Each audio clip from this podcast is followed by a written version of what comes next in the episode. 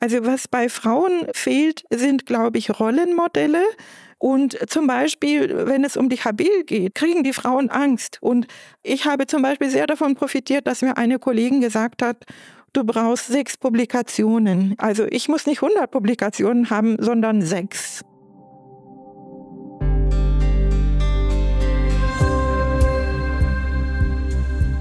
Sie kam als junge Ärztin von der Türkei nach Deutschland zu einer Zeit, in der zum einen wenig Ärztinnen und Ärzte mit Migrationshintergrund an den Kliniken hier gearbeitet haben und zum anderen noch weniger Frauen in Führungspositionen waren, als es heute sind.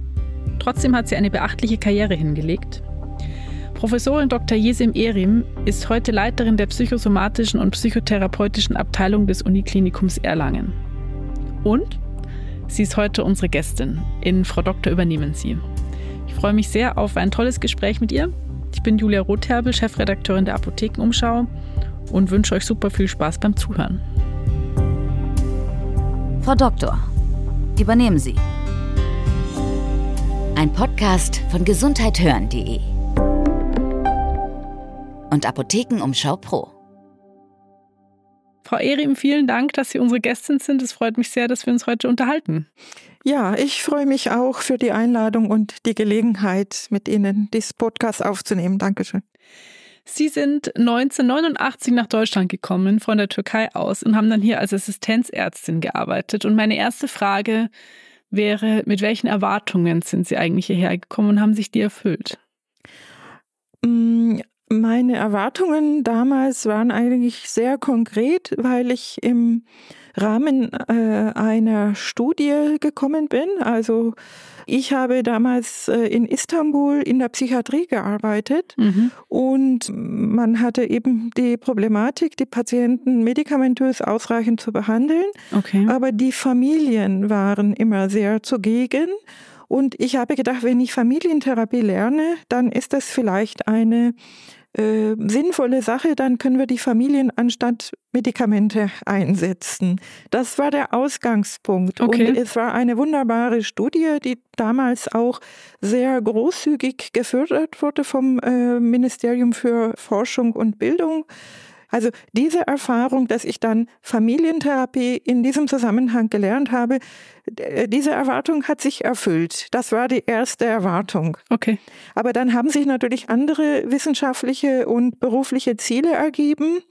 Ich konnte äh, an der Universitätsklinik weiterarbeiten und äh, diese psychiatrische Abteilung, in der ich damals gearbeitet habe in Münster, das war eine wunderbare Abteilung und ich war auch unheimlich gerne dort und habe viel gelernt. Also Sie hatten am Anfang gar nicht tatsächlich vor, in Deutschland zu bleiben. Das war gar nicht Ihr Ziel. Sie wollten tatsächlich nur für diese Studie. Ja, das war tatsächlich mein Ziel.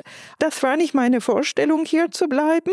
Es hat sich so äh, ergeben, dass ich dann Stellenangebote bekommen habe und immer weiter äh, im wissenschaftlichen Bereich bleiben konnte. Und so hm, habe ich irgendwann auch gar nicht mehr nachgedacht. Also diese Entscheidung ist dann sozusagen eine Bauchentscheidung gewesen. Ja, irgendwann habe ich geheiratet und so weiter. Also dann kommen ja dann auch die verschiedenen Lebensentwicklungen dazu. Hatten Sie denn auch den Eindruck, äh, dann als die nächsten Karriereschritte erfolgt sind, dass es für Sie als Frau in Deutschland leichter ist, äh, wissenschaftlich Karriere zu machen oder in der Medizin Karriere zu machen als in Ihrer Heimat?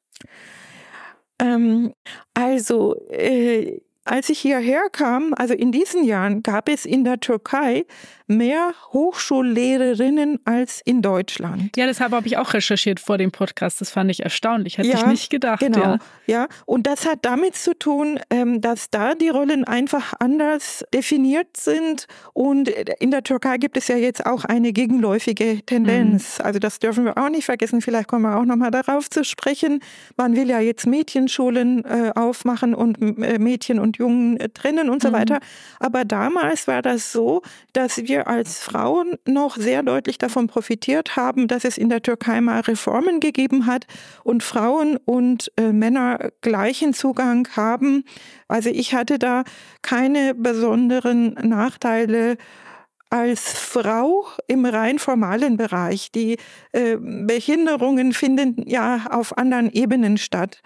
Ich habe eher davon profitiert, dass ich in der Türkei die Erfahrung gemacht hatte, dass ich mich voll in die Konkurrenz begebe und okay. mir als Frau vieles zutraue. Okay. Ja. Waren Sie dann in Deutschland irritiert? Also so wie ich jetzt vielleicht nicht erwartet habe, dass es damals in der Türkei mehr Hochschulprofessorinnen gab, haben Sie vielleicht umgekehrt nicht erwartet, dass es in Deutschland so wenig gibt. Ja, wir hatten ja, wenn ich überlege, gab es an der ersten Universitätsklinik in Münster gab es keine einzige Oberärztin. Mhm. Ähm, also ich überlege jetzt, ob ich was Falsches sage, aber nein, es gab keine einzige Oberärztin. Und es war aber andererseits so, wenn eine Frau gesagt hat, ich will jetzt weiter, ich will Karriere machen und ich möchte Wissenschaft machen, dann wurde man unterstützt. Und mhm. ich habe sofort eine Planstelle bekommen und große Anerkennung und konnte hier weitermachen.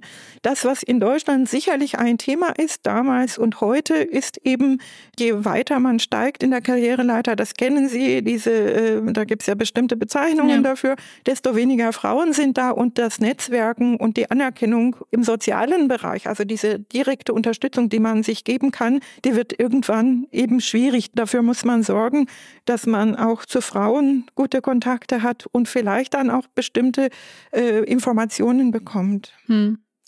Jetzt nochmal ganz kurz äh, zurück zu, weil ich mir gerade überlegt habe, ich habe gar keine Nachfrage gestellt und eigentlich finde ich es sehr spannend, dass Sie gesagt haben, dass Sie von den Erfahrungen profitiert haben, dass Sie in der Türkei in Konkurrenz gegangen sind. Ja. Können Sie mir nochmal sagen, was Sie genau damit gemeint haben? Ja, also in der Türkei mussten wir schon im Schulalter, also im Alter von zehn oder elf Jahren, mussten wir Prüfungen machen, um in die besseren Schulen zu kommen. Ja, und äh, danach einen Studienplatz zu bekommen, da musste man auch in die besten, glaube ich, 10.000 kommen. Und nach dem äh, Medizinstudium gab es nochmal eine allgemeine Aufnahmeprüfung für die Weiterbildung. Das okay. heißt, also das ist der eine Punkt. Der andere Punkt ist sicherlich, äh, wenn es ähm, eben auch wissenschaftliche Studien gab, die aufgelegt worden sind und so, dann haben die Frauen genauso gesagt, ich will da mitmachen, ich will auch eine Studie ins Leben rufen. Und das war in Münster tatsächlich anders. Viele okay. haben mich zum Beispiel gefragt, wie ist das eigentlich? Ist das äh, viel? Also was musst du da alles machen? Mhm. Ähm, aber aus dieser Gruppe hat sich eigentlich kaum jemand dann zum Beispiel äh, in Richtung einer Habilitation weiter bewegt als ich. Ja. Okay. Was würden Sie denn sagen, warum haben sich Ihre Kolleginnen nicht beworben, wissenschaftlich zu arbeiten? Weil sie sich nicht zugetraut haben, weil sie gedacht haben, sie kriegen das zeitlich mit allem, was sie vielleicht sonst noch tun, nicht unter einen Hut? Ja, ich glaube, dass viele wirklich davon überzeugt sind, dass es unheimlich viel Arbeit ist, zum Beispiel mhm. eine Habilitation und dass es nicht zu schaffen ist, äh, dass eben Familie und meinetwegen wissenschaftliche Tätigkeit kaum unter einen Hut zu bringen sind. Das stimmt ja auch alles, aber ähm, das sind ja auch alles Zeitfenster äh, und es gibt Zielvorgaben. Also was bei Frauen äh, fehlt, sind, glaube ich, Rollenmodelle dass mhm. man nicht weiß, wie schaffen es andere Frauen. Deswegen ist ja Ihr Podcast also ja. ganz wichtig. Und zum Beispiel, wenn es um die Habil geht, da kriegen die Frauen Angst. Und ich habe zum Beispiel sehr davon profitiert, dass mir eine Kollegin gesagt hat, du brauchst sechs Publikationen. Sechs ist sechs. Das ist so mein Standardsatz. Wenn ich jetzt mit äh, meinen Mitarbeiterinnen spreche und sie dafür äh, erwärmen möchte, dass sie jetzt in diese Richtung gehen, denn ja. es hat ja eine Begrenzung. Also ich muss nicht 100 Publikationen mhm. haben, sondern sechs. Ja, das ist an den meisten Unikliniken so, dass man sechs Publikationen als Erst- oder Letztautorin haben muss. Und okay. das muss man eben einander sagen. Nicht? Also das ist zu schaffen. Wie nehmen Sie das denn generell wahr, wenn Sie sagen, Sie haben ja, oder ich weiß auch aus dem, was wir vorab über Sie recherchiert haben, Sie haben ja sehr viele MitarbeiterInnen. Haben Sie den Eindruck, dass sich das geändert hat? Also, dass äh, mehr Frauen in diese Richtung streben und sich das auch zutrauen? Oder immer noch zu wenig? Nein, leider nicht.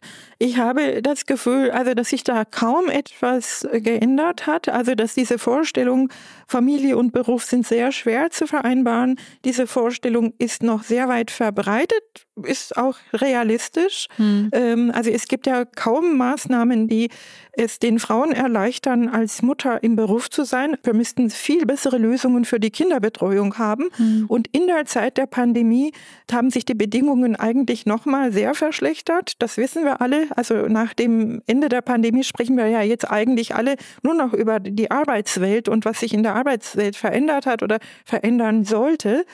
Die Kolleginnen haben sehr gelitten hm. in, in der Pandemie, weil es keine ausreichende Kinderbetreuung gab. Viele haben ihre Stelleneinteile reduziert. Okay. Und diejenigen, die dann Wissenschaft machen, das sind meistens Frauen, die eben auf andere äh, Aspekte in ihrem Leben verzichten. Und das ist natürlich sehr schade. Und mhm. für eine Frau müsste das ja unbedingt vereinbar sein.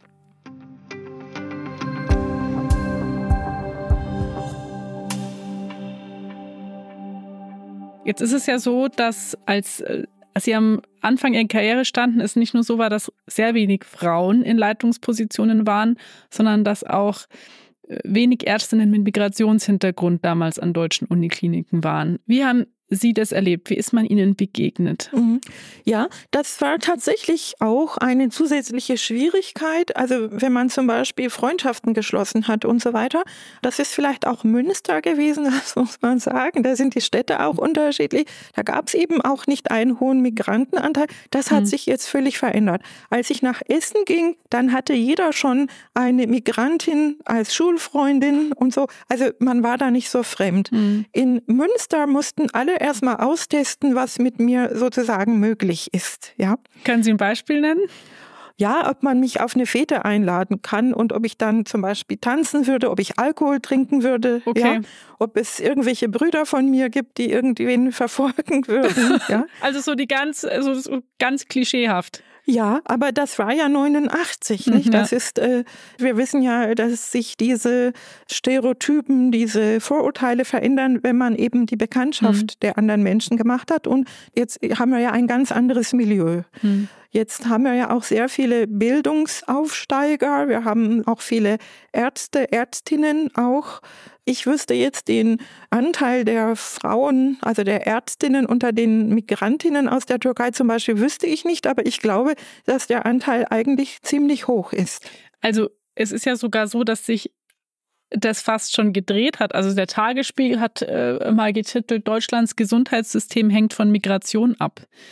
Also nicht nur im Sinne von äh, Pflegepersonal, sondern auch unter Ärztinnen und Ärzten ist der Anteil von Menschen mit ausländischen Wurzeln extrem hoch mittlerweile.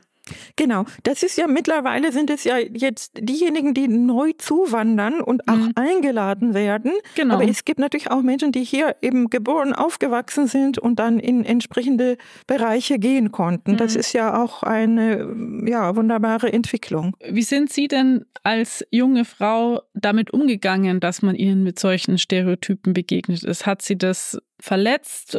Bestimmt hat sie es verletzt, aber, aber haben Sie das gezeigt? Haben Sie fünf Sätze entwickelt, die Sie dann immer erwidern? Oder wie geht man damit um? Hm. Also ich habe diese Dinge im Nachhinein eigentlich viel mehr für mich analysiert und wahrgenommen. Mhm. Damals habe ich natürlich mal so überlegt, hä, was ist denn jetzt passiert? Ja, also ich kann nicht sagen, dass ich sehr darunter gelitten habe und das sehr deutlich wahrgenommen habe.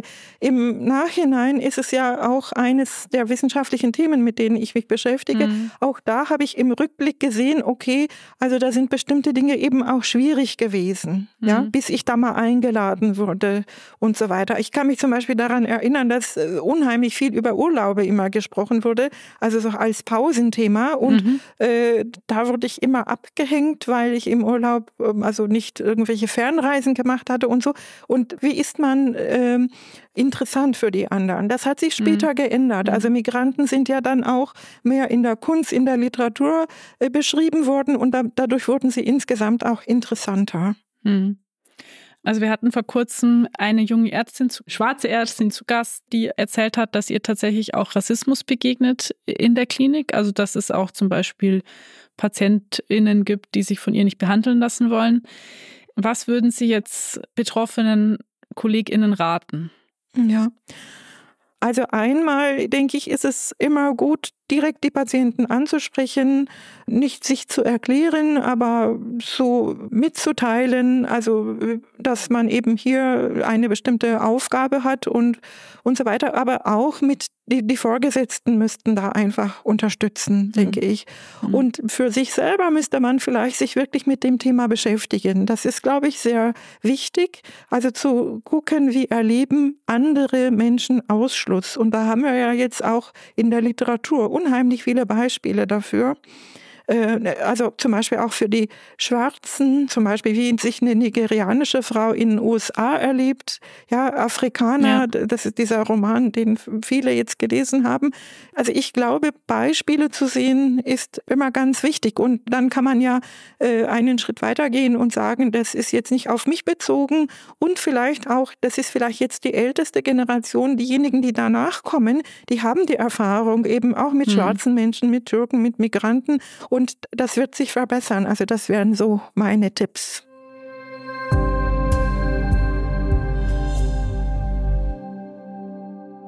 Sie haben sich ja mit psychischer Gesundheit einen Bereich ausgesucht, in dem sehr viele Frauen arbeiten.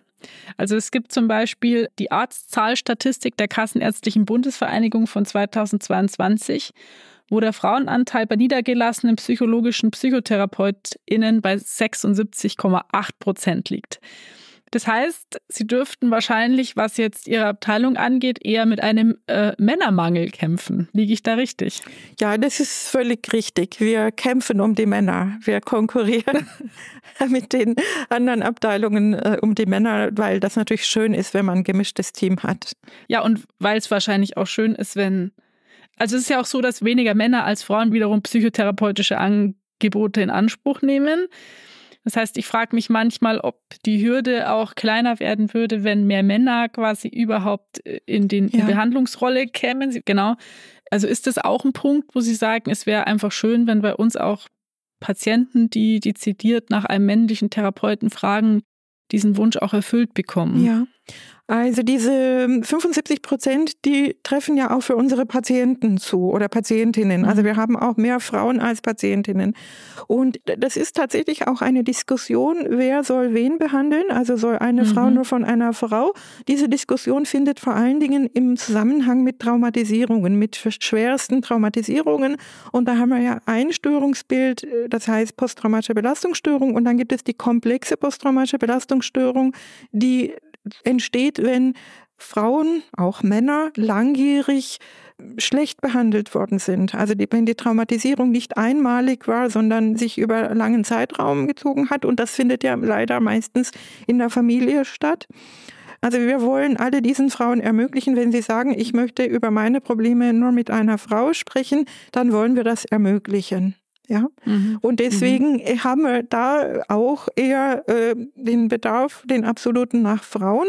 Aber natürlich ist es immer schön, äh, Männer zu haben. Darum bemühen wir uns, weil eben auch die Geschlechtsrollen bestimmte Sichtweisen ermöglichen. Und wir wollen ja alles abbilden in unserer mhm. Wahrnehmung. Ja? Aber das ist es nicht so, dass Männern etwas entgeht oder dass Männer äh, den Wunsch haben, von einem Mann behandelt zu werden. Das ist sehr selten. Okay. Es gibt einen einzigen Bereich, wo es so Männer und Männer vielleicht so geht, das sind die Männer, die tatsächlich Täter sind. In der Behandlung von Tätern wird mhm. es dann noch mal ein bisschen schwierig und da sind auch viel mehr Männer ähm, dann als Therapeuten aktiv. Okay. Ja, es gibt so Settings, die dann wirklich zum Beispiel Männer, die eben äh, Gewalt in der Familie ausgeübt haben und so weiter. Das ist nochmal ein ganz besonderer Bereich. Mhm.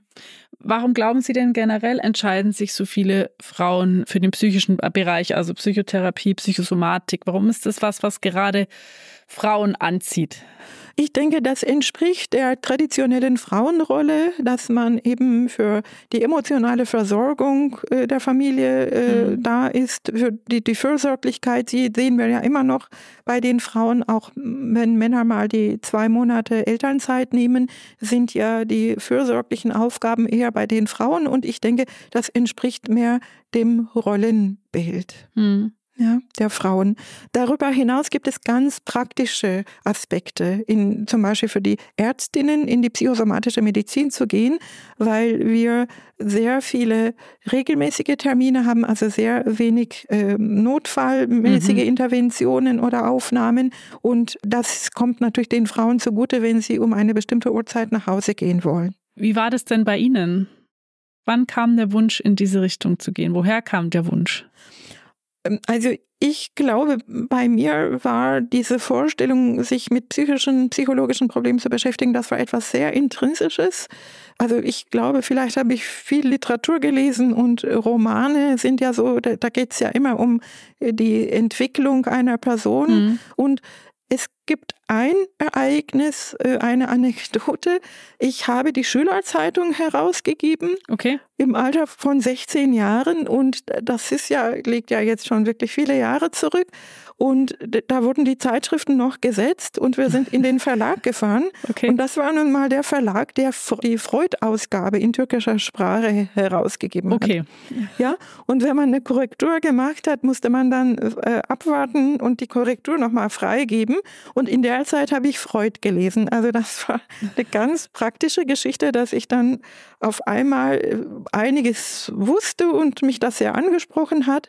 Und Psychotherapie ist für mich am Anfang Freud gewesen, so wie es sich gehört. genau. Aber ich fand es auch super. Also anschließend habe ich Anna Freud übersetzt und das ist auch ein großer Erfolg gewesen. Also das ist die, die Tochter hat ja so wichtige Werke in der Kinderpsychologie, Pädagogik geschrieben und das habe ich 30 Jahre, nachdem es geschrieben wurde, ins Türkische übersetzt. Und das liegt jetzt auch nochmal, glaube ich, 35 Jahre zurück. Und es sind, ich glaube, 50.000 gedruckt worden in der Türkei. Das war also auch eine gute Geschichte.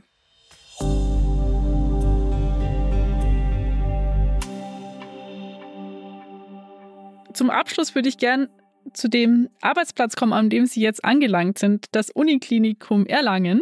Mhm. Sie leiten ja ähm, eine Abteilung und wir haben uns mal angeschaut, wie viel von den rund 50 Kliniken, Instituten und selbstständigen Abteilungen eigentlich von Frauen geleitet werden momentan. Also es sind sieben.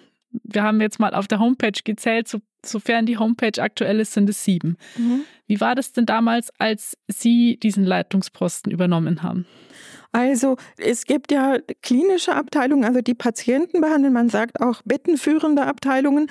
Als ich hierher kam, war ich die einzige Frau und das ist, das ist tatsächlich ein Nachteil. Man kann dann noch so freundlich sein mhm. und äh, auf Kontakte äh, achten und Netzwerke versuchen, aber da sind natürlich die Strukturen schon auf die Bedürfnisse der Männer äh, abgestimmt. Es dauert einfach bei einer Frau, wenn man die einzige Frau ist in so einem Milieu, dauert es viel, viel länger, bis man mal wirklich so direkte Kontakte hat. Und das sind ja eigentlich die wichtigen Kontakte. Mhm. Also, dass man Vertrauen findet, dass man mal einfach außer der Arbeit mal ein Brainstorming macht, dass man ein Bierchen zusammen trinkt und sagt, okay, das könnten wir mal zusammen machen.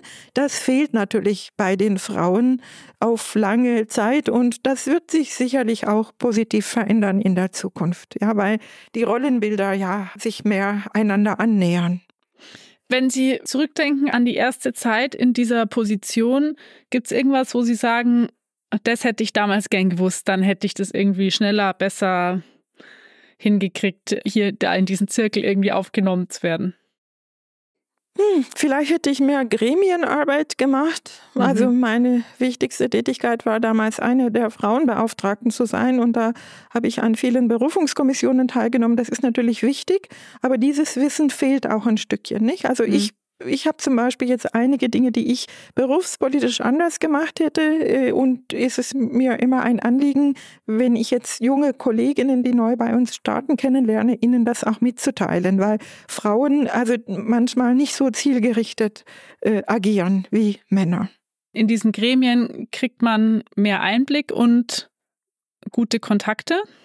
Ja, mehr Einblick, gute Kontakte, auch bestimmte äh, Verhaltensweisen vielleicht, dass man mehr nachfragt, mhm. dass man mehr hinterfragt. Ja, also zum Beispiel, wie bestimmte Stellen auch gesichert werden können. Also es gibt ein Herrschaftswissen, das mhm. schenkt ihnen niemand. Da müssen sie hinterher sein. Frau Erin, vielleicht zum Abschluss, weil Sie es selber vorher angesprochen haben. Ich hoffe, das ist okay. Ich wusste nicht genau, ähm, ob Sie darüber sprechen wollen, aber Sie haben ja selber schon gesagt, dass sich die Situation für Mädchen und Frauen in der Türkei gerade sehr verändert. Äh, Sie sind zu einer Zeit hierher gekommen, als es eben in der Türkei mehr Professorinnen gab als in Deutschland. Wie geht es Ihnen, wenn Sie sich diese Entwicklung anschauen? Was macht es mit Ihnen? Ja, das bedrückt mich sehr. Hm. Ich kann, ich kann da sicherlich noch einen Satz dazu sagen. Also das ist ja eine Veränderung, äh, die man vor Jahren schon vorausgesehen hat. Da gibt es ja auch Frauenverbünde, die versucht haben, sich dagegen zu wehren. Da gibt es auch äh, Filialen davon. Also wir haben zum Beispiel eine Vereinigung ähm, in Münster damals gegründet, die regelmäßig Studierende in der Türkei, also Frauen, Schülerinnen und Studierende unterstützt mit äh, Stipendien und so weiter. Also das ist etwas, was man befürchtet hat und dass es jetzt immer mehr eintritt, das ist bedrückend. Mhm. Und ähm, natürlich kann man sagen, ähm, es ist nicht so schlimm und die Frauen bleiben ja im Arbeitsleben und so weiter. Aber wenn man die Trennung im Schulalter schon mhm. startet, mhm. habe ich große Sorge, dass dann die Rollenbilder sich sehr negativ verändern. Mhm. Und die Freiheiten, die ich vielleicht hatte, in der nächsten Zukunft vielleicht nicht so gegeben sind. Das ist wirklich sehr bedrückend. Frau Erim, es ist jetzt ein eher trauriger Abschluss für ein, wie ich fand, super schönes Gespräch. Vielen Dank, dass Sie mit uns diesen Podcast aufgezeichnet haben. Ja, der Dank liegt auf meiner Seite.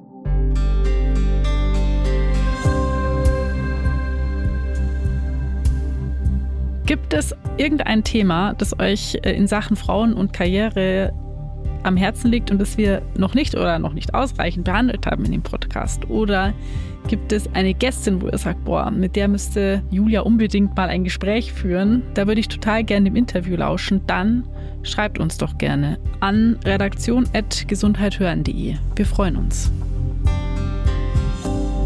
Ein Podcast von gesundheithören.de und Apothekenumschau Pro.